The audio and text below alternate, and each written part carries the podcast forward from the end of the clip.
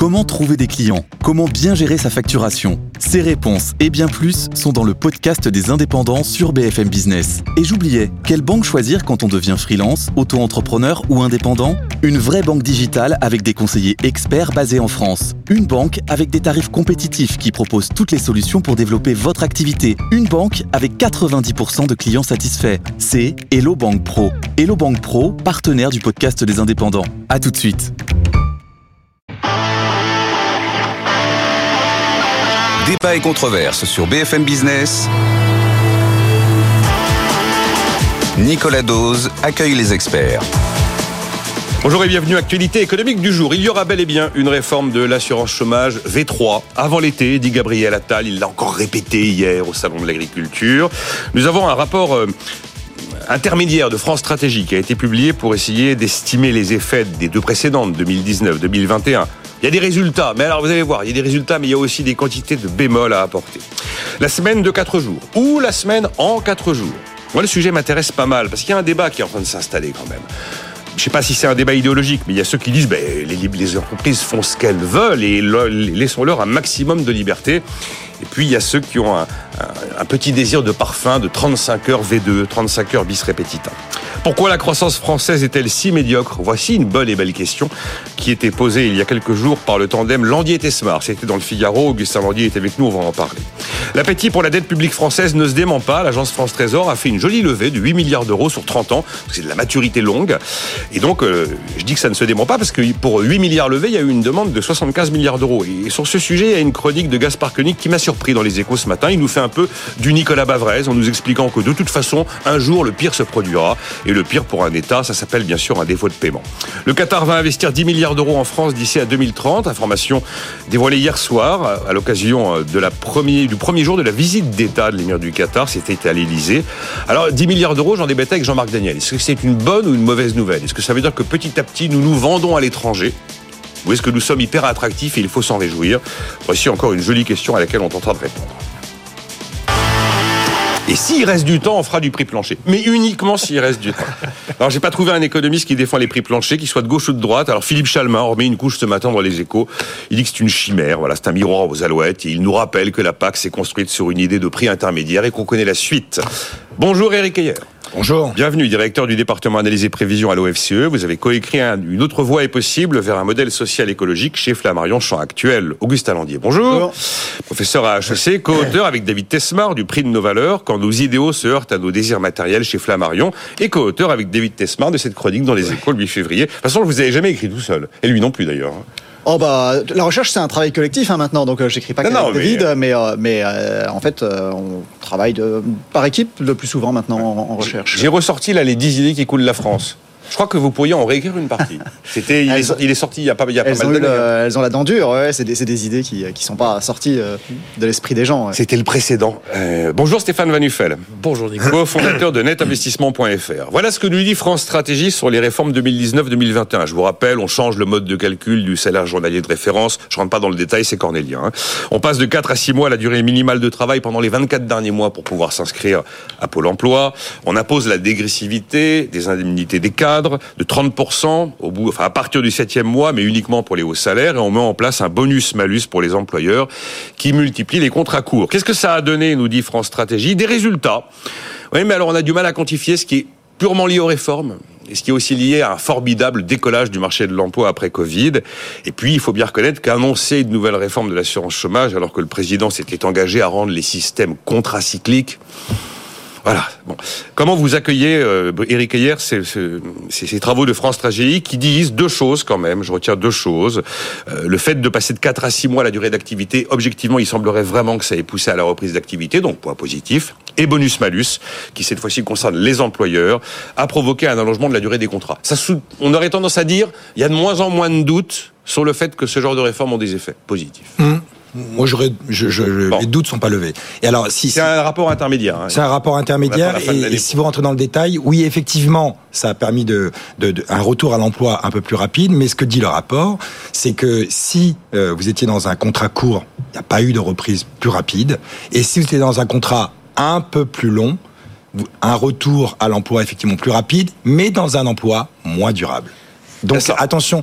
et, ça, je pense, et, ça, je pense, c'était l'idée qu'il y avait quand même derrière. C'était attention, dès que vous mettez la dégressivité, dès que vous durcissez, oui, bien sûr, vous incitez les personnes à retourner plus vite à l'emploi. Ça, je pense que personne n'avait de doute là-dessus. Le problème, c'est que ça prend normalement, de l'emploi à des personnes qui auraient pu avoir ces emplois-là. Donc, en termes de chômage, il y avait quand même, ça, ça, ça a bien été documenté, c'est-à-dire tout type de dégressivité n'a jamais fait baisser le chômage. C'est-à-dire que vous incitez, admettons, les cadres à reprendre un emploi, mais un emploi de moins bonne qualité. Il un emploi qui aurait, qui aurait pu bénéficier à quelqu'un de moins qualifié. Exactement. Et ça, mais ça, la littérature académique était quand même assez abondante.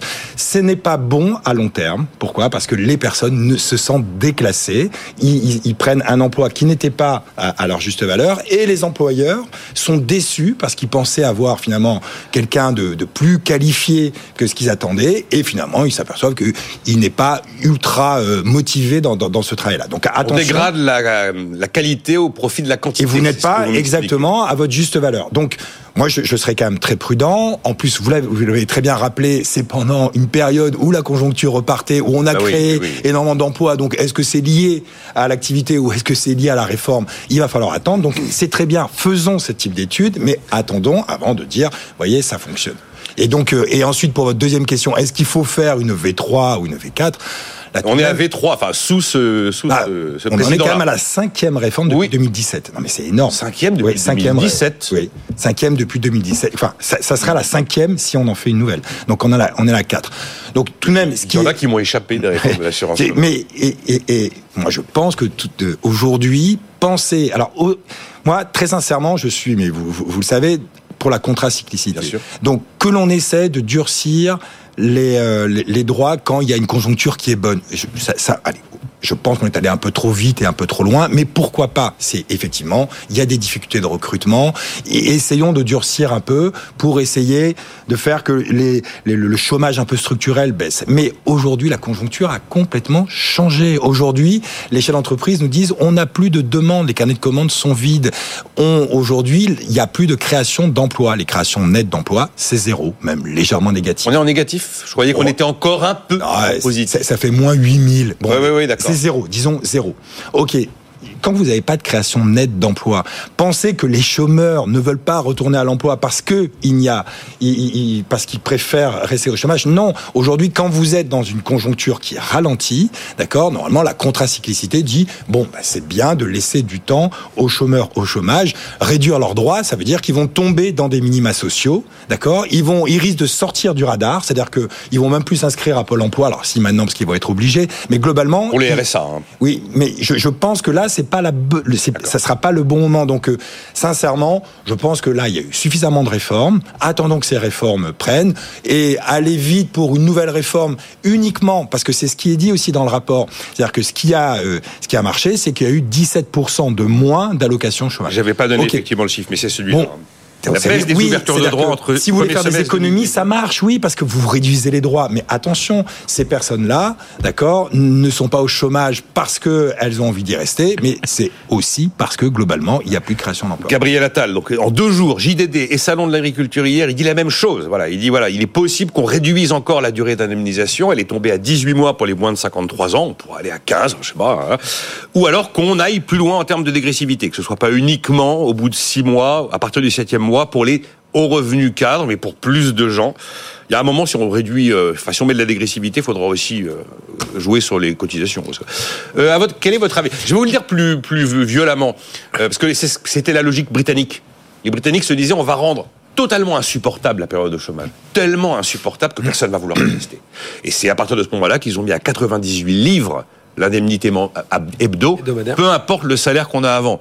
Vous assurez quand vous aviez un bon gros salaire et que vous tombez à 98 livres par semaine, euh, c'est la misère totale. Mais bon, c'était leur pari. Euh, vous en pensez quoi Il faut remettre le couvert aujourd'hui, au moment où tous les indicateurs basculent. Bah, D'abord, vous vous tournez vers moi pour le modèle. Voilà, vous, vous tournez vers moi pour le modèle anglo-saxon. Non, non, non, non. Ils pas forcément toujours raison. simplement dit plus violemment. Non, mais parce que moi, je défends souvent des idées libérales, mais pour autant, le libéralisme anglo-saxon, américain et anglais n'est pas forcément loin de là. Non, il y a des bémols dans votre libéralisme. je sais, il y a des bémols dans votre libéralisme. D'abord, la question qui, qui est posée est extrêmement large et extrêmement compliquée. Euh, d'un point de vue très politique, ma vision à moi, Nicolas, elle est simple. Gabriel Attal, comme le président Emmanuel Macron, il répond aux besoins des Français. Tous les sondages le disent dit, la dégressivité, les Français étaient pour. La, la réduction encore là des indemnités dans le temps, les Français sont pour. Sauf quand ça commence à les toucher eux. Donc en fait, on est finalement dans une phase, pour moi, dans ma vision à moi, d'abord tout à fait politique. Ah je résume ce que vous dites. Comme on sait que l'opinion globalement sur un durcissement des conditions de, chômage est plutôt du côté du durcissement, allons-y, c'est ça bah, l'histoire. c'est pas allons-y, c'est bah, on fait de la politique. Et Eric a raison. Et alors à partir du moment, et c'est pour ça que j'ai beaucoup débattre avec. C'est la vie des gens derrière. Je suis fondamentalement souvent pas d'accord avec Eric hier. En revanche, la façon dont il exprime les choses, mais beaucoup de clarté dans le fait de ce pourquoi je ne suis pas d'accord. Ce que fondamentalement, je pense, nos politiques souvent ne font pas. Ils ne sont pas allés expliquer le problème du ruissellement lorsque l'on fait ce genre de dégressivité ou lorsque l'on réduit la durée du chômage. C'est-à-dire qu'on finalement on appauvrit les compétences de certaines personnes qui remplacent des gens qui en ont encore moins. Donc en fait on durcit le chômage le plus difficilement résorbable, celui des gens les moins qualifiés. C'est le libéral qui vous dit ça. C'est pas pour autant que je suis d'accord de dire, ouais, intellectuellement, il faut quand même faire quelque chose. C'est-à-dire qu'intellectuellement, on ne peut pas se dire, bah, à partir du moment où je vais être déclassé, je vais rester en inactivité plutôt que de reprendre un boulot. C'est là où le libéral a les oreilles qui commencent à bourdonner et où on n'est pas d'accord. Parce que je dis, bah si, crée ta propre entreprise, deviens auto-entrepreneur, etc. C'est, elle est juste là, la différence. Et traverse la rue, quoi. Traverse la rue. Arrête de compter sur l'État tout le temps, tout le temps, tout le temps. Parce qu'à un moment donné. mais on a fait pas mal quand même. C'est pour ça que je dis, on, n'a pas rien fait avant. On a fait pas mal. Alors maintenant, je vais juste vous donner le dernier point, parce que je, vais laisser Augustin discuter, euh, parler de ça. Mais moi, il y a une seule chose qui me gêne, c'est le chiffre que vous avez malheureusement oublié, mais qu'Eric a rappelé, les 17% d'économie. 17% de, non, 17% de baisse d'ouverture des droits. Oui, mais donc ça veut dire fondamentalement des, économies. des économies. et bon, je l'ai dit. Entre premier semestre 19, premier semestre 22. Je l'ai dit, et je vous retrouverai tous les podcasts sur ce plateau depuis 10 ans. À chaque fois, si on doit faire à un moment donné des économies sur l'emploi, ces économies ne doivent pas être gardées, elles doivent être réinjectées dans d'autres façons d'aider les Français à revenir à l'emploi. Alors attention, je mets ma casquette, enfin mon Stetson, vous en avez des en donnant les moyens à peut-être des organismes privatisés, d'aider aussi le retour à l'emploi pour mettre en concurrence France Travail, Pôle Emploi, on l'appelle comme on veut. Il faut, il faut éviter, il faut surtout éviter de, d'imaginer faire des économies sur le travail, le retour à l'emploi. C'est impossible, en particulier lorsqu'on passe la barre des 50 ans. Toute économie faite doit être réinjectée uniquement dans l'amélioration de ce système de retour à l'emploi. Donc par exemple, si on doit réduire la durée du temps de travail pour euh, la dernière euh, explication de réforme, parce que ça éviterait peut-être que certains, et je pense qu'ils sont pas si nombreux que ça, restent tranquilles chez eux, parce que c'est ça que les gens s'imaginent, plutôt que de retourner bosser, ben ok, on le fait. Mais les économies à ce moment-là doivent permettre d'éviter ce réflexe de déclassement que pourrait avoir un cadre vers un, métier intermédiaire et un intermédiaire vers un métier non qualifié. C'est la seule chose qu'il faut vraiment avoir en tête. Sinon, moi, je suis évidemment pour qu'on réforme encore plus et qu'on privatise une partie du retour à l'emploi. Il y a un timing. il y a un timing pour les réformes. Non, mais la concurrence, elle, est, elle, est, saine par moment si elle euh, est maîtrisée. Je vais réagir Augustin. J'ajoute un élément d'information qui date d'hier. On voit venir de manière assez précise, parce qu'il y a même des débuts de, de pistes très précises, au-delà des 10 milliards de coupes dans la dépense de l'État, qui sont ont été publiés par décret. On a vu avec euh, François Eckel hier qu'on était probablement sur un chiffre brut et pas un chiffre net. Ah, François, lui, son pari, c'est qu'on si on arrive à 4-5 milliards nets, ce sera quand même déjà pas mal. Et là, on commence à parler maintenant de s'attaquer à la dépense sociale. Il y a la réforme de l'assurance chômage, on vient d'en parler, mais il serait question de, monter la CSG sur les indemnités des chômeurs, qui est réduite aujourd'hui, et éventuellement de remettre en cause le remboursement à 100% des ALD, les affections longue durée. Tout ça s'ajoute à tout ce que l'on sait déjà sur le doublement des franchises médicales et autres. Votre position, Augustin, par rapport à ce qu'on vient de se raconter? Bah, Séparons un peu l'économique et puis après le, bon, le, comment ça rentre dans le débat politique d'aujourd'hui. Sur le pur économique, je suis d'accord avec Eric, y a bien il y a des arbitrages euh, compliqués. D'ailleurs, les, les, règles qui s'appliquent à un moment, euh, qui sont optimales à un moment, ne le sont pas forcément à, un autre. Euh, Là-dessus, euh, on est dans une période quand même de, changement technologique fort. Moi, mon sentiment, c'est il y a un aspect intergénérationnel dans la mesure, hein, qui est qu'elle vise au fond plutôt les plus de 50, 50 euh, je sais plus quel est le seuil, 52, 53. Euh, donc cet aspect intergénérationnel, il est important parce que, bah, en période de choc technologique, si vous voulez, les primes de seniorité, l'idée qu'un type de 55 ans doit gagner nettement plus que quelqu'un qui rentre sur le marché de l'emploi, elles sont pas toujours, elles reflètent souvent mal la productivité. Et donc ça, il y a un moment où effectivement les gens doivent accepter des décodes de salaire, cette espèce de tabou sur euh, accepter des décodes. Mais bien sûr. Donc ça, c'est ce que le rapport montre d'ailleurs. Le rapport qui Je est doute que les partenaires sociaux nous proposent ce genre de piste. Bah, le, rapport montre que effectivement, ça pousse les gens à accepter parfois des salaires plus faibles que ce qu'ils avaient avant, parce que bah voilà, la, productivité d'un senior est pas toujours euh, nettement plus forte que celle d'un junior dans des périodes de changement technologique fort. Donc je pense que c'est de manière cryptée. C'est pour ça que c'est Attal qui l'apporte aussi. Je pense. Il y a un aspect intergénérationnel, qui à mon avis est un élément euh, intéressant de, de, ces idées. J'ai jamais entendu les choses expliquées comme ça par Gabriel Attal. Excusez-moi. Mais oui, mais n'empêche que c'est bien, bien, de ça. Les messages cryptés qui sont absolument indécryptables pour les gens, c'est sympa. Non, mais, c'est écrit, mais c'est dit euh, noir sur blanc. Ça vise essentiellement les, la durée d'indemnisation des personnes de plus de 53 ans. Donc l'idée, c'est bien de dire, bah il y a des cas où voilà, il faut accepter de ne pas être payé autant qu'on était avant. Je pense que c'est ça. Il a parlé des 18 mois, Gabriel Attal. C'est la durée en dessous de 53 ans. Il n'a pas parlé des durées majorées entre 53 et 55 et encore un peu plus majorées. Je crois qu'on est passé de 36 à 28 mois pour les plus de 55. Ouais. Mais c'est pas trop ce qu'il veut faire en fait. Hein. Mais ensuite, qu'il va mettre ça au menu des partenaires sociaux. Mais... Donc après, il y a l'économique stricte. Après, dans le débat public, moi, je remarque effectivement le, les levées de boucliers sont pas drastiques. C'est-à-dire que les gens ont l'air de considérer que bah oui, c'est pas légitime de de, de, de passer plus d'un an euh, au chômage. Il y a une espèce de effectivement de en tout cas, c'est un peu un ballon d'essai ce truc, et on voit bien que les réactions sont pas euh, très violentes. Donc il y a bien dans la société euh, l'impression que, bah, effectivement, euh, euh, les gens doivent, euh, les gens doivent Ce genre de, se, bouger. Cela dit, donc dans le rapport, parce que j'ai regardé un petit peu, donc d'abord le rapport il n'est pas conclusif, il prend oui, il de pas pour dire ah, il est beaucoup trop tôt pour conclure quoi que ce soit. Mais un, des éléments que j'ai trouvé intéressant, c'est il documente le fait que les, les, les TPE PME en fait sont même pas au courant vraiment des réformes bonus malus. Donc il y a des sondages, on leur demande est-ce que ça vous avez changé Ils disent mais on n'est même pas au courant de quoi vous. Donc ça c'est très intéressant en fait. Entre ça et les les individus qui ne savent même pas qu'il y a eu une, une ou deux bah ou trois Donc ça, ça rejoint le thème de la prolifération normative, c'est-à-dire qu'il y a un moment où les gens arrêtent de suivre, quoi, ça change tous les trois mois. Donc voilà. Donc ça, c'est l'autre aspect de, ces débats. Je viens de réaliser qu'il y a eu cinq réformes depuis 2017. Ouais. objectivement, je ne suis pas capable de vous citer. Je peux vous en citer trois mais pas 5.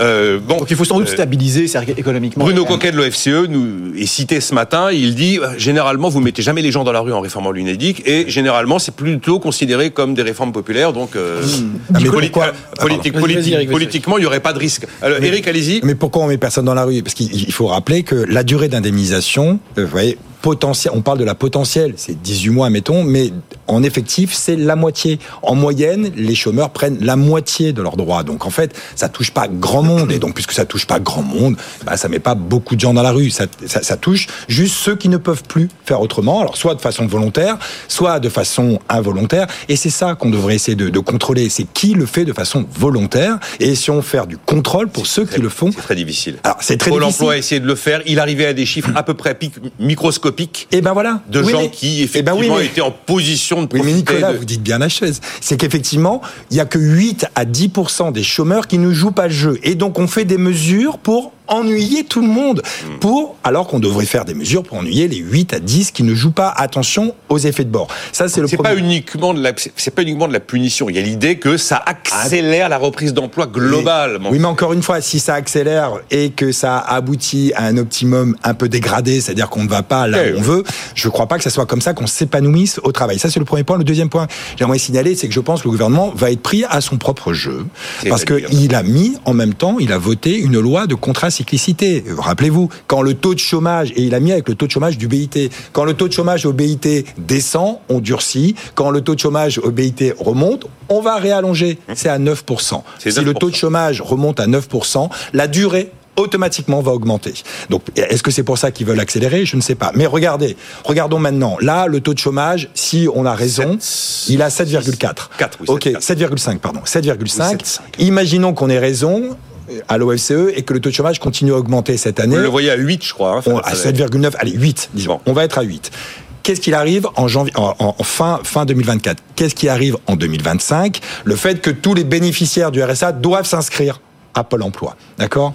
Et quand tu t'inscris à Pôle emploi, tu, en plus, tu dois faire, as les 15 heures d'activité, c'est des recherches d'emploi. Tiens, d'un coup, les chômeurs qui étaient dans le halo du chômage, c'est-à-dire qu'ils n'étaient pas considérés comme chômeurs parce qu'ils ne recherchaient pas un emploi activement, vont rechercher un emploi activement. Ils seront donc éligibles à euh, la définition de mobilité. Et voilà. Et, vous savez ça combien, va faire bondir. Vous savez combien il y a de personnes Ça va toucher combien de personnes? 1,2 million. Oui, il y a 60% des RSA qui millions. Pas...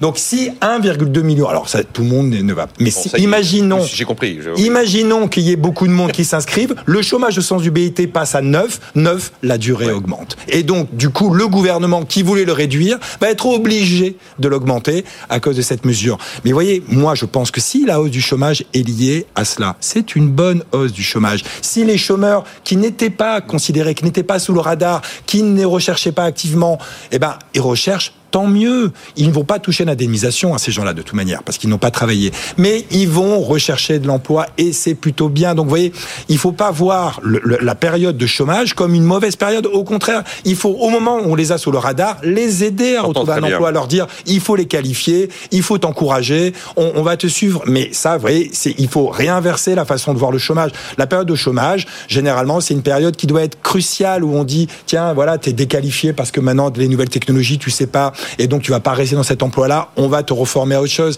Et donc, mais des fois, il faut plus que six mois pour réapprendre un métier, une pause. etc.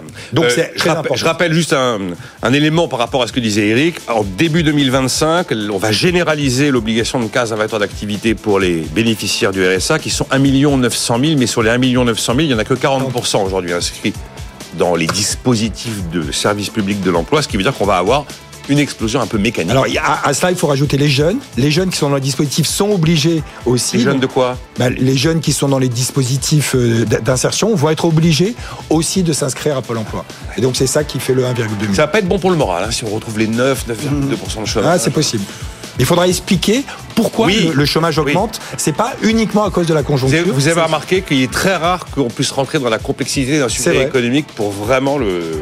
Quand on voit, quand on voit d'ailleurs, hein. le nombre de fois, le nombre d'heures que j'ai passé à raconter, même sur BFM TV, ces réformes. Et là, dans l'étude de France Stratégie, la majorité ignore totalement qu'il y a eu des réformes de l'assurance chômage. Donc c'est parfois un peu désespérant. Vous voulez réagir, vous réagirez dans un instant. Je voudrais quand même vous demander si euh, remettre une couche de coupe de coupe budgétaire sur le social après, continuer à dire qu'il n'y a pas de baisse d'impôt, il y a un moment, il faudra arrêter. Hein, parce que là, ça va être bon. Après, on, fait la semaine de 4 jours et la croissance. Enfin, enfin, on va faire décoller l'activité avec Augustin Landier.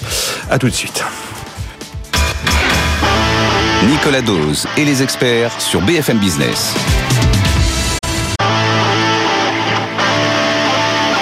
Débat et controverse sur BFM Business. Nicolas Dose accueille les experts. Éric Ayer, directeur du département analyse et prévision à l'OFCE. Augustin Landier, professeur à HEC. Et Stéphane Van Uffel, cofondateur de netinvestissement.fr. Il y a cet auditeur qui s'appelle... Euh, euh, Aïd qui m'écrit euh, c'est bien beau créer ton entreprise. Moi j'ai mis plus d'un an à me verser un salaire décent quand j'ai créé ma boîte. Heureusement que j'avais le chômage, dit-il. Vous voyez J'ai pas le contraire. Bah voilà. Qu'est-ce que j'ai d'autre comme. Qui a pu lui être versé d'un coup d'ailleurs peut-être pour apporter au capital et au. Ibrahim m'écrit merci à Eric. Félicitations. Pour, merci Eric pour son effort de pédagogie. Voilà. Et puis le même là continue sans indemnité chômage. Comment créer sa boîte si on n'a pas de patrimoine et pas de love money? Très bien. Bon. Ah oui, c'est parce que voilà, ça faisait. Non, mais il résume parfaitement ma pensée. Euh, vous vouliez dire encore quelque chose Non, je, je, mais finalement, Eric a, a, réexpliqué un peu tout ça. Il, il, faut avoir vraiment conscience quand on parle du social, de toutes les réformes, qu'elles soient sur la sécurité sociale, la santé, le chômage, etc. Il y a une perception toujours économique. Mes deux co-débatteurs le prouvent, c'est-à-dire la partie technique. Et vous l'avez dit que grande majorité d'entre nous ne comprendront pas toujours. Il y a la partie politique, c'est-à-dire comment on traduit les chiffres des fois, on les manipule, on va le dire, hein, je vais poser le mot. On les manipule un peu. Eric vient de le mettre le doigt dessus sur ces, sur détenteurs du RSA non inscrits, entre guillemets, ou en tout cas non comptabilisés, pour revenir sur ce qu'on. Et puis, il y a la notion de perception. Et je reviens toujours, c'est pas forcément une incompréhension des Français, euh, tout ça. C'est une perception. C'est-à-dire, on se voile un peu la face. Il y a des choses qu'on n'a pas envie de faire. il y a plusieurs années, je, m'étais lancé un peu en politique. les indemnités chômage étaient un vrai sujet, en tant que libéral, que je combattais. J'avais rencontré beaucoup de gens, y compris des gens dans euh, les antennes Pôle emploi. Et ils nous disaient 90%, ce qui correspond aux 8-10% des fraudeurs, je mets des guillemets pour les gens qui nous écoutent et qui ne nous voient pas, la grande majorité des gens rester 18 mois au chômage, 24 mois, 36 mois, 6 mois, peu importe. Quoi qu'il en soit, c'est pas concevable pour eux, Nicolas. Personne, c'est sortir du système social que de rester chez soi à rien faire en se disant je suis payé à rien faire. Faut qu'on enlève. Et c'est le libéral qui le dit. Cette idée, c'est comme celui qui fraude à l'arrêt de travail, etc. Ça reste que une petite, petite, petite minorité. Mais voyez la notion de perception entre économie politique et perception des gens. Les gens ne pensent que aux gens qui fraudent. Ils pensent pas finalement à la réalité technique de, ce, débat. Deux trois trucs. Euh, j'aimerais qu'on aille vite, mais bon, je vais commencer avec vous, Eric, ou ben, avec Augustin. Tiens, est-ce que c'est opportun aujourd'hui, pour les mêmes raisons de contrat cyclicité, de, se dire que je les sens un peu morts de faim à Bercy. Hein. 10 milliards de, décrets d'annulation de dépenses mine de rien, on ne sait pas si on les fera, mais c'est un montant qu'on n'a jamais affiché en décret d'annulation de, dépenses. Et là, on est en train de nous dire que c'est le social. Donc, euh, pourquoi pas remonter la CSG sur les indemnités chômage? C'est 9,4 pour un actif. C'est 6,2 euh, pour un chômeur, même 3,8 pour celui qui n'est pas imposable à l'IR. Pourquoi ne pas cesser la prise en compte à 100% des ALD Pourquoi ne pas sous-indexer les pensions de retraite en 2025 Voilà trois éléments dans l'actualité toute récente. Vous vous dites, euh, bah oui, allons-y, parce que c'est le sens de l'histoire. Il faut bien qu'on retrouve des niveaux comparables aux autres pays, ou alors non, désespérément, c'est pas le moment. Ah, là, c'est de la politique. Hein, ah, c'est de la euh, politique. moi, ce que je peux observer, c'est. Moi, mais pas derrière la politique, il y a des choix avec des. Qu'est-ce, ouais, qu'est-ce qui crée de la colère, qu'est-ce qui n'en crée pas. Hein. Donc, c'est vrai que le, la CSG sur les retraités, ça avait euh, le, le, le, premier euh, Macron 1. Euh, bon souvenir sur les retraités. Voilà, donc ça, ça avait créé de la colère. 1,7 hein. de CSG égale des ronds-points. Bon, donc là, avec bah, un peu pas, ouais, pourquoi, pourquoi sur les retraités, ça, y a, ça crée un, un sentiment très fort? Est-ce que ça le crée moins sur les chômeurs? Je sais pas. J'ai l'impression que c'est un peu dans l'air du temps, effectivement, là, de. Mais vous êtes dire sur le du ça passe ou ça passe pas en fait. Non, mais après, il y a la question de la légitimité, enfin, en termes de, justice. Là, c'est moins des questions d'économie. Moi, mon point de vue, c'est qu'il faut pas être trop loin de ce qui se fait ailleurs. Et puis, il faut faire relativement simple. Enfin, c'est un peu un lieu commun, mais euh, c'est vrai que c'est un peu compliqué. L'idée que les taxes dépendent du statut euh, des personnes au maximum, il faut quand même que ça soit les mêmes taxes pour tout le monde. Donc, euh, bon, voilà. Mais ah, cela dit, il y a aussi un autre argument qui est il faut pas bouger les curseurs tout le temps. Donc, il faut que tout ça soit relativement stable. Toujours pareil. D'ailleurs, à propos de complexité, je suis allé voir le fameux tableau dans la dernière note d'actualité de François Eccal sur le financement du modèle social. Ah oui, là, euh, là, on se dit qu'on est les champions du monde. Hein. Euh, c'est en ligne. Euh, c'est pas le moment, encore une fois, Eric? Non, mais c'est surtout pas les bonnes raisons. Non, ah, si, on comprend... c'est de l'économie là, hein, c'est du. Oui, mais pourquoi? Je gratte des milliards. Hein. Le gouvernement avait, avait voté un budget avec 1,4% de croissance et donc il y avait un déficit qui, qui devait être tenu. Bon, ils révisent leur scénario de croissance de 1,4 à 1. Donc ils disent ah il y a des moins bonnes nouvelles. Donc du coup il nous manque de l'argent donc on va essayer de le trouver. Oui mais ça on a bien compris. Oui mais ça on ne peut pas l'expliquer comme cela. Pourquoi? Parce que, vous voyez, aujourd'hui, les règles budgétaires, même européennes, ne sont pas comme ça en disant ce qu'il faut que tu fasses, c'est des efforts structurels, en dehors de la conjoncture. Bon, si c'est fait, c'est fait. Si tu me dis que tes 12 milliards d'économies, de dépenses vont être euh, euh, faites, peu importe ton déficit, si ton déficit se, dégrade parce que la conjoncture est moins bonne qu'anticipée, c'est pas grave. D'accord? Et là, le gouvernement dit, si c'est grave, je vais en rajouter. Et là, on retombe dans les mêmes erreurs que 2011-2014, où on se dit, tiens, la conjoncture se dégrade, donc qu'est-ce que je fais? Parce qu'il n'y a pas assez de demande. Encore une fois, là, aujourd'hui, très clairement, les entreprises nous disent, les carnets de commandes sont vides. Donc si aujourd'hui, les carnets de commandes sont un peu plus vides que le gouvernement avait anticipé, donc il y a moins de croissance économique, donc il y a moins de recettes, on dit, eh ben, tu sais quoi, je vais encore casser la demande en tapant sur, en augmentant l'impôt sur les chômeurs qui consomment eux, ils ont une proportion marginale à consommer qui est quasiment unitaire. Quand tu leur donnes 100 euros, ils consomment 100 euros. Et donc, tu vas aggraver le problème de demande. C'est ce qu'on appelle les multiplicateurs budgétaires qui sont très élevés dans ce contexte-là. Donc, se dire aujourd'hui, à l'époque de 2011-2014, on n'avait pas le choix, les règles budgétaires nous l'imposaient. Là, les règles budgétaires ont été réformées, ils ne nous l'imposent plus. Ils nous disent simplement, fais des efforts structurels, ne réagis pas à la conjoncture. Le gouvernement réagit à la conjoncture. Je n'arrive pas à comprendre. Et ensuite... Bah moi, je me suis demandé faire... s'il commence pas à, croire un peu au scénario Gaspard Koenig, qu'un jour ou l'autre, ça va mal finir. Ok, peut-être. Sans aller jusque-là. Mais, mais mais, entre nous, je crois que si on veut vraiment le faire, effectivement, se dire qu'on va le, le catégoriser, c'est pas la bonne façon. Dire, allez, le problème, ce sont les chômeurs et les retraités, c'est pas la bonne façon de, de, de, Il faudrait dire, bon, allez, on fait un effort collectif tout le monde va euh, y contribuer. Pourquoi pas? Mais pourquoi ceux qui sont dans l'emploi et qui gagnent beaucoup d'argent ne contribueraient pas et uniquement ceux qui sont dans l'inactivité, soit chômage et retraités le font? Non, je pense que là, il y a un moment. Soit on dit les règles budgétaires, on les respecte. Il y aura plus de déficit parce que la conjoncture est moins bonne, dont acte. Mais vous inquiétez pas, on a fait des réformes, la croissance va revenir et donc on va respecter nos déficits plus tard. Mais ne refaisons pas l'erreur de 2011-2014 qui a fait à peu près 3-4 ans de, croissance nulle en France. Euh, euh, j'aimerais juste rajouter dans la discussion, puisque pourquoi faire ça maintenant? Moi, je pense qu'il y a quand même un peu d'angoisse sur la dégradation globale. Et alors j'ai été étonné de la chronique de Gaspard Koenig dans les Échos ce matin qui dit attention préparez-vous à la faillite. C'est le titre et il dit euh, de toute façon le pire arrive toujours un jour. On ne sait pas trop quand et le pire ce sera un défaut de paiement. Il, Bah, il non, nous non, vend mais- la chose alors que dès qu'on place de- de- du, du papier français, Oui, mais- ça part comme du petit pain en général. Nicolas, on a, enfin, Euh, Stéphane Van Huffen. sauf le respect qu'on a pour Gaspard, on a souri parce que c'est un scénario extrêmement noir d'un coup, très brutal, etc. Ça lui ressemble pas. Oui, mais sauf que. Ah, si, si, si. Si Alors, vous trouvez que ça lui ressemble ouais, alors, il En- a été constant là-dessus, bien sûr. Il a même un roman entier qui s'appelle euh, La nuit de la faillite, je crois. Ouais, quelque qui chose comme ça, sur, ouais. euh, justement, Ouais, ouais. La, la- la nuit où. Mais- euh, mais c'est- Ah, pas sous cette, c'est pas, c'est pas On l'image a, que on j'ai du on a quelques experts ont- reviennent ici. Non, mais d'ailleurs, on a quelques experts comme ça qui ont cette vision assez négative toujours, et puis ça arrive pas vrai, un jour. je sais, mais. Non mais il y, il il en a d'autres, hein, je, pense à certains, et, qui vont vous dire c'est demain on va tous oui. mourir. Bon, il y a oui, le on va tous mourir. voilà, bon. bon on va tous mourir. Bref, je- là je me permettrais donc de ne pas être d'accord avec Eric sur. Il y a quand même une notion, alors qu'on soit d'accord ou pas avec le principe, on, est, on, on a quand même, et là ça rejoint votre question sur Gaspard Koenig, il y a quand même des agences de notation Oui. qui aujourd'hui peuvent dégrader la note de la France, ce qui fait que ça réglerait le problème, là on est tous d'accord, mais dans une mauvaise condition, parce que si c'était le cas très clairement, ce qu'on arrive à faire, ce que la France a la chance de faire depuis des années, même des décennies, c'est de pouvoir emprunter et de continuer à avoir des conditions d'emprunt qui sont, pour moi, parfois totalement décorrélées de la situation exacte de la capacité de la France à rembourser. Alors je sais qu'il ne faut pas comparer un État Oui. avec une entreprise. On vend de la dette allemande mieux payée, donc c'est normal qu'elle Ça soit- veut dire quoi? Ça veut dire que typiquement, et c'est là où je- on, on se rejoint toujours euh, sur ce sujet-là, c'est c'est pas le bon timing. C'est-à-dire qu'en fait, on ne rembourse pas une dette à un moment donné où on n'a pas les moyens de le faire. C'est plutôt quand tout va bien qu'on se désendette pour pouvoir, au moment où on va pas bien, éviter d'avoir à casser l'outil, ça c'est le chef d'entreprise qui en parle, en utilisant justement l'outil de la dette. Le problème de la France là, et c'est le deuxième point sur lequel je suis pas d'accord, c'est contrairement à 2011, de, euh, 2014 ou d'autres périodes précédentes, là on a quand même eu le Covid.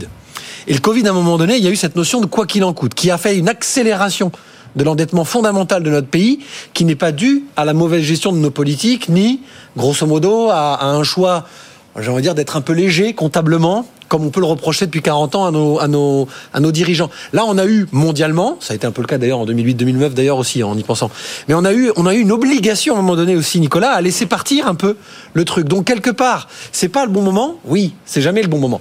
Mais il y a un moment donné où il faut quand même, pour les instances internationales, pour les agences de notation, pour assurer la signature de la France, peut-être quand même dire stop et on doit faire des économies et on doit annoncer des économies un peu drastiques. Le social, Nicolas, et c'est là où. Gaspard a raison, c'est qu'on sait que sans aller jusqu'à la faillite, une réforme trop forte sur le social bah, déclenche des ronds-points, déclenche le- l'arc de triomphe et plus si affinité malheureusement parce que il faut éviter d'en arriver là. Euh, c'est du Gaspard Koenig dans le texte, vous me dites, Augustin Landier? Oui, donc euh, Gaspard Koenig a toujours été hein, sur cette euh, ligne-là et, et un- une sorte de, de- un peu de fantasme quand même de, de- de défaut de, de la France avec un grand soir et un grand matin quoi où euh, tout, enfin il y aurait un reset. Ils, sont serait- nombreux à penser qu'un jour il faudrait que ça nous arrive pour que ça bouge vraiment. Ouais. Moi je pense que c'est pas souhaitable, Bon. mais Donc je crois pas. Enfin, moi j'adhère pas. Enfin, je pense pas que ce soit un scénario très très plausible. Il existe hein, évidemment. Il n'y a jamais une probabilité zéro sur ces scénarios évidemment.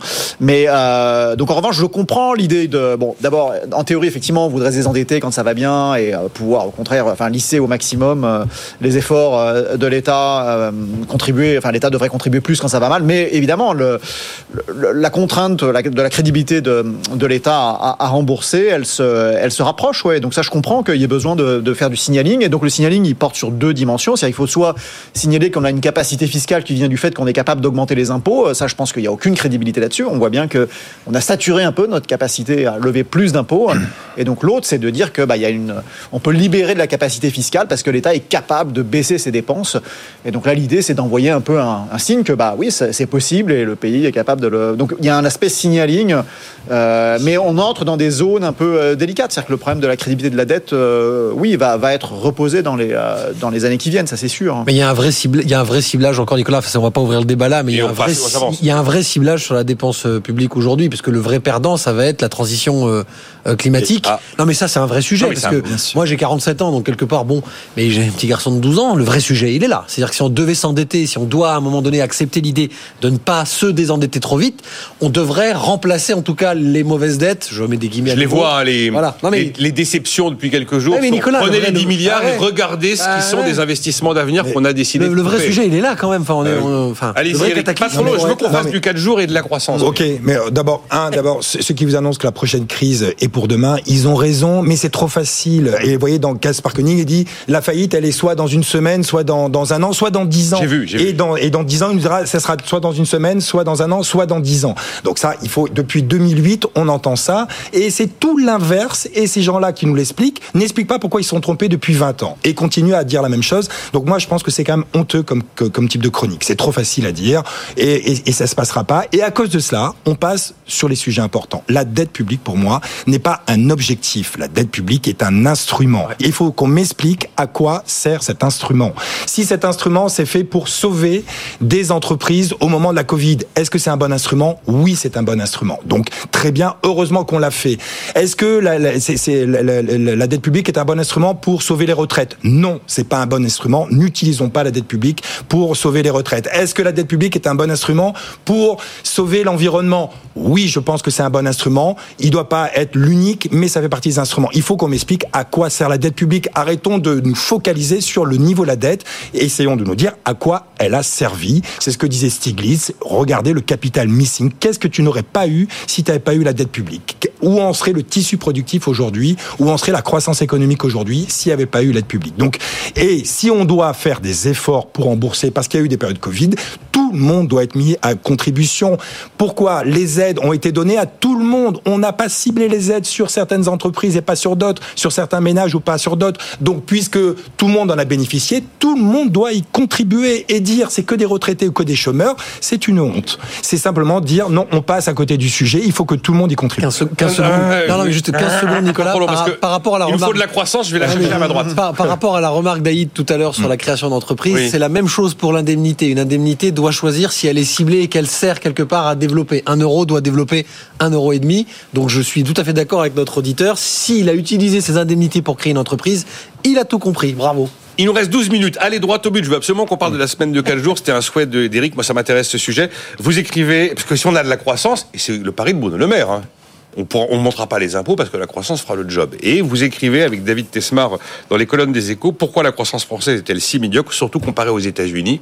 Quel est le message Oui, non mais on, bon, on s'interroge quoi, parce que c'est vrai quand même, on a fait beaucoup de réformes structurelles mine de rien, donc le marché du travail, les niveaux de taxation, et on voit quand même un écart qui se creuse avec les États-Unis, qui atteint des niveaux vraiment très élevés. On le voit sur le PIB par tête, on le voit sur le niveau de croissance depuis 2019. C'est pas que la que le coût de l'énergie, parce que ça date, ça prédate un peu euh, le, le début de la guerre en Ukraine. Donc il y a quelque chose qui se passe en fait. Il y a un dévissage euh, européen. Et dans les, et c'est pas une idée particulièrement originale, mais il y a, y a un des, un des usual suspects, un des, un des suspects naturels, c'est euh, cette espèce de prolifération normative qui est un petit peu le, devenu l'ADN de l'Europe. C'est-à-dire qu'on a vraiment une gigafactory de normes européennes. On a en plus euh, des normes nationales qui elles-mêmes prolifèrent. Et donc oui, je pense qu'il y a, euh, et encore une fois, hein, je ne prétends pas que c'est une idée euh, neuve, mais il y a bien un problème de, de cet ordre-là, et les entreprises le disent. C'est très compliqué de Voilà, Dada de Gaspard Koenig. Tiens. Ouais, ouais, ouais, le thème de la simplification. Et donc oui, il y a quelque chose qui se produit là en Europe avec cette impression un peu d'un cheval fou, euh, cette gigafactory euh, normative euh, qui, euh, qui produit des, des nouveaux codes euh, à peu près tous les trois mois.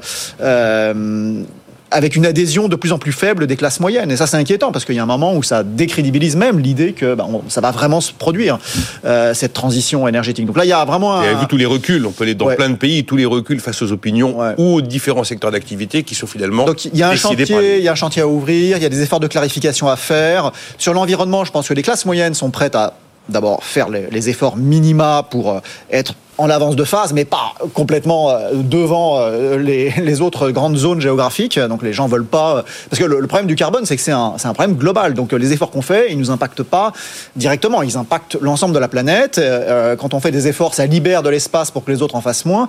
Donc c'est OK d'être un peu en avance, mais on peut pas être complètement euh, euh, sur une stratégie qui n'a rien à voir avec ce que les autres sont en train de Ça mettre. énerve beaucoup les gens quand ils entendent Ah, la France, vous faites rien. Vous faites rien. Et après, il faut distinguer ça des sujets environnementaux qui est on veut une eau de bonne qualité, on veut des paysages qui restent beaux et tout, mais c'est un autre sujet. Donc je pense sur l'environnement, c'est devenu très important de distinguer les deux. C'est-à-dire que les, les situations où on récupère 100% des efforts collectifs qu'on fait parce que bah, on améliore la qualité de, de notre pays, de notre vie, euh, et puis les, ce problème de coordination mondiale où je pense que les classes moyennes européennes refuse d'être le dindon de la farce et de partir sur un trip un peu sacrificiel euh, avec euh, des, des, des, normes qui, euh, qui poussent les choses de plus en plus loin et d'autant plus loin qu'effectivement comme les autres font pas les efforts, les efforts qu'il faudrait faire euh, sont considérables. Euh, on peut pas, la zone européenne est une petite partie du problème, elle est déjà très en avance sur les autres. Euh, la question aujourd'hui sur le carbone, c'est vraiment la coordination mondiale. Euh, je suis convaincu de ce que vous dites, mais euh, bah, après le problème, c'est que je me demande où est la solution. Là, j'ai vu que j'ai pas regardé le détail, mais le Parlement européen a, voté une loi reconstruction de la nature, un ouais, comme ça. Donc ça prolifère toutes les semaines. il y a je me suis dit, oh là là, quand on rentre dans ce truc-là, si je rentre dans le détail, ça va être sauvage. Je, mais oui, allez Je donne juste mon point de vue une minute là-dessus parce que ce que vient de dire Augustin est très juste, mais moi je pense que alors après c'est ma déformation de mon métier, c'est la finance, hein, la grosse différence fondamentale entre l'Amérique du Nord, les États-Unis et le continent européen c'est la façon de financer, quel que soit le sujet, évidemment, l'environnement, mais l'innovation, l'intelligence artificielle. Nous, on fait la punition, ils font l'incitation, c'est ça l'histoire Je fais de la gestion de patrimoine, autant vous dire que c'est un métier où la régulation a atteint en Europe un niveau complètement aberrant c'est complètement invraisemblable. Je comprends pourquoi, parce que finalement, on s'en sort parfois beaucoup mieux que d'autres zones internationales comme les États-Unis lorsqu'il se passe ce qui s'est passé par exemple en 2008. Mais j'ai souvent tendance à dire, et le mot est repris par Augustin, on parle de régulation en Europe. On parle de structuration euh, dans les pays anglo-saxons. C'est donc très différent intellectuellement. Nous, on veut réguler comme si on veut freiner, bloquer, coincer. Voilà. Structurer, ça veut dire on va te laisser faire, mais tu vas pas faire n'importe quoi. C'est de la rhétorique? Non. Je peux vous garantir qu'en finance, lorsque vous avez un projet, lorsque vous cherchez des fonds en private equity, en capital risque pour, les, pour, traduire, c'est beaucoup plus compliqué en Europe, mais pas parce que les gens n'ont pas envie de prêter. C'est toute la question de pourquoi c'est le Qatar qui viendrait investir en France, pourquoi c'est les étrangers qui viennent investir en France. Bah parce qu'en fait, grosso modo, les grands financiers français, ils sont déjà partis investir ailleurs parce qu'ils sont pragmatiques. Ça ne veut pas dire que c'est des grands méchants loups et qui cherchent la dérégulation. C'est qu'on a atteint un niveau complètement invraisemblable. Je crois la phrase euh, les Américains innovent, les Chinois imitent hmm. et les Européens régulent, euh, n'est-ce pas, Augustin Innovent, copient, réglementent. Voilà. Mais Dieu sait si l'histoire de l'agriculture, ça a mis vraiment au jour cette histoire euh, de sur, de folie normative et folie normative à la française. Je vous rappelle l'exemple tout bête que nous donnait Robert Rivaton. L'Europe a obligé à faire un DPE sur les logements. Et la France a décidé que les mauvais DPE, c'était on sortait de la location. Voilà. C'est un choix français, voilà, qui n'est pas dans les, dans Pour revenir en arrière finalement, oui, disant certaines, finalement certaines surfaces dont on a besoin finalement vont euh, être exclues. un mot, un mot là-dessus peut-être, Eric, pour pouvoir avoir un peu. Non, mais je, suis d'accord. Et je vais rajouter bah, ce qu'a dit Augustin et Stéphane. Euh, il y, a deux éléments supplémentaires, me semble-t-il. Il y a un d'abord, bah, ils n'ont pas de problème d'énergie. C'est-à-dire, mais les Américains. Bah, oui, Non, mais ça, ça joue beaucoup. C'est-à-dire que, ok, alors, mais après pour l'environnement, c'est mm. peut-être pas terrible, mais au moins eux, la guerre en Ukraine et les prix du gaz c'était pas leur problème. Et ça, c'est extrêmement important aujourd'hui. L'énergie, mais il faudrait que ce soit de l'énergie décarbonée maintenant qui soit, qui soit la norme. Ça, c'est le point. Et ils ont un policy mix qui est bien plus accommodant.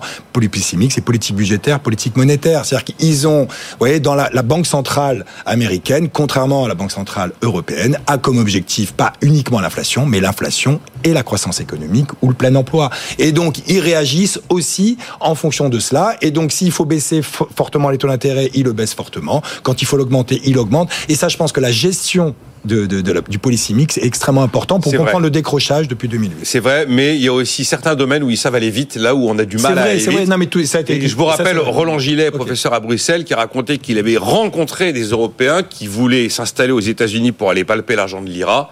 Entre la prise de décision ah et le moment où ils sont, ils, sont installés, entre 4 et 5 semaines. Ah il y en a un qui racontait un exemple précis. Il était au bout de trois semaines dans le bureau du gouverneur de l'État pour dealer le terrain industriel et tout ça. Euh, très bien. Euh, vous vouliez me parler de la semaine de 4 jours ou en 4 jours, Eric Je ne sais pas si vous la voyez de 4 jours ou en 4 jours.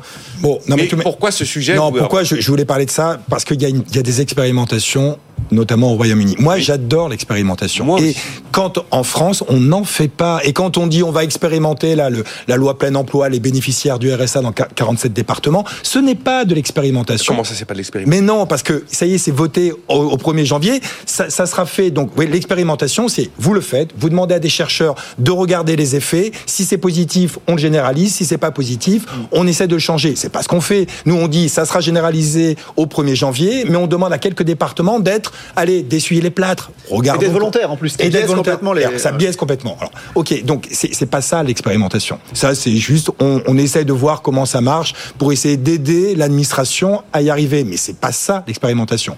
Alors donc là, pour la semaine, Alors, deux, quatre jours, les Britanniques ont dit, tiens, essayons de tester l'idée. Et donc là, on a demandé à des chercheurs du Boston College de suivre Ouais, et là, d'un coup, ça devient une expérimentation. Alors, pas parfaite, parce qu'il y avait aussi, il fallait que les entreprises soient volontaires. Hmm. D'accord, ok. Donc, c'est pas complètement parfait, mais au moins, on arrive au bout de, là maintenant, c'est le rapport est sorti la semaine dernière, c'est pour ça que je voulais qu'on en parle, ben, de savoir, au bout d'un an, qu'est-ce qui se passe? Oui. Et là, c'est, je trouve, assez intéressant parce que là, c'est bien la semaine de 4 jours. On réduit de 20% le temps de travail, on maintient les salaires. D'accord? On réduit de 20% le temps de travail. On, enlève un jour sur 5, un, jour dans la semaine de, de, de Donc c'est de, la, c'est de la RTT pure C'est de la RTT Pas obligatoire, ok Qu'est-ce qui se passe? Alors d'abord, est-ce que les entreprises sont contentes? Bah, Apparemment oui, 81% des entreprises qui étaient volontaires, hein, donc là il y a ce biais-là, disent on veut y rester. D'accord? Ok, très bien.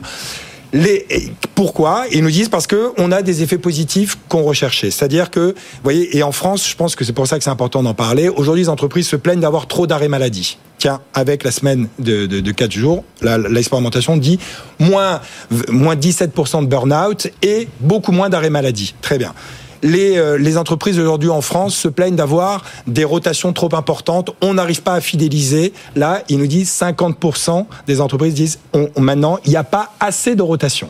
Même il y en a, il y, en a plus. C'est si confortable qu'on n'a plus envie de partir. Et oui, et donc et les entreprises disent ben on aime bien la rotation parce que c'est comme ça qu'on arrive à faire des promotions. Là, c'est un peu compliqué, mais au moins on garde. Le turnover fait aussi partie de la vie d'une boîte. Ok, mais là ils disent ben, les gens ne restent pas. Mais ça, c'est deux éléments qui expliquent les pertes de productivité chez nous. Hein. C'est-à-dire que les jeunes ne restent pas, donc ils sont à peine formés, qui s'en vont, la perte de productivité, et les arrêts maladie, perte de productivité parce que je suis embauché. Ben, ils nous disent la semaine de 4 jours, ça les réduit. ils disent aussi que ça a augmenté le coût du travail. Et non. Et non. Ça, non. Et ben bah, non, mais parce que la, productivité, non mais il faut juste le dire. Alors encore une fois, c'est sur 61 entreprises volontaires, d'accord. Mais ils nous disent non, on a gagné en productivité, enfin on a rattrapé la productivité par ces deux mécanismes précités, d'accord, moins d'arrêts maladie et, euh, et, et, et moins de turnover les gens, quand ils travaillent, on la, sont focus au travail parce que vous voyez, quand vous êtes au travail aujourd'hui à 5 jours, vous, vous pensez quand même à, votre vie privée, vous utilisez votre téléphone pour euh,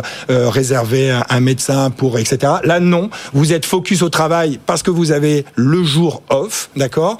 Et élément, alors moi qui m'a surpris, c'est que les personnes, le jour off, travail. C'est-à-dire ce qu'ils peuvent. C'est-à-dire que globalement, oui, mon jour off, je l'utilise pour aller faire du sport, de la musique, euh, mon médecin, euh, aider mes enfants, mais il me reste du temps, à peu près deux heures et quart, nous dit l'étude. Et eh ben, je, je travaille deux heures et quart. Ça fait que globalement, la productivité horaire a fortement augmenté et que du coup, ils n'ont ni embauché et ils disent bon bah je reste dans ce matin. Donc je dis pas qu'il faut le généraliser. Je dis simplement de temps en temps, vous voyez, il faut essayer de, de sortir des idées reçues et regarder des expérimentations.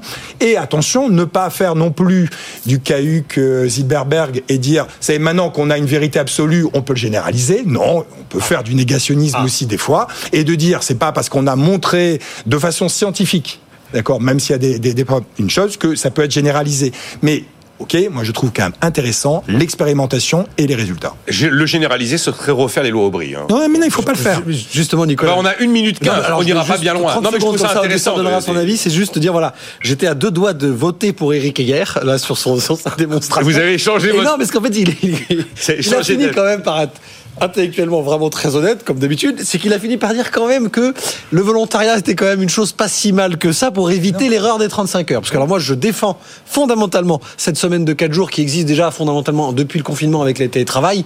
En vrai, moi, j'ai beaucoup de mes salariés qui sont chez eux. Je sais pas ce qu'ils font et je les contrôle plus. Et pour autant, la productivité, voire euh, est, la même, voire même mm. est meilleure parce qu'ils ont le temps de faire leur machine, d'aller voir le banquier, etc., etc. Donc, je suis convaincu de ça.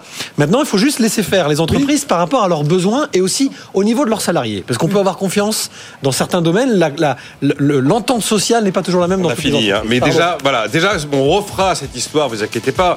Il va falloir bien poser l'histoire entre la semaine en 4 jours et la semaine de 4 jours. Et là, vous nous avez décrit surtout le vrai, le vrai débat, Nicolas, c'est chacun choisira s'il va le faire ou pas. Si, si, si, hein, désolé pour Augustin, mais globalement, pour que ça marche, il faut que l'employeur et le salarié soient d'accord. Exactement. D'accord? Non, oui, du, coup, la semaine en 4 jours, le salarié n'est pas d'accord. Merci. Donc, du coup, Donc du coup, ça ne sert à ah, rien. J'ai vu les URSAF depuis Mais oui, mais du coup, ça ne sert à rien. Ils ont eu trois volontaires sur 200 éligibles. Exactement. Et donc du coup, arrêtons avec la semaine en 4 jours. C'est à la limite la semaine de 4 jours. Ça, les salariés sont forcément d'accord. Est-ce que le manager est d'accord?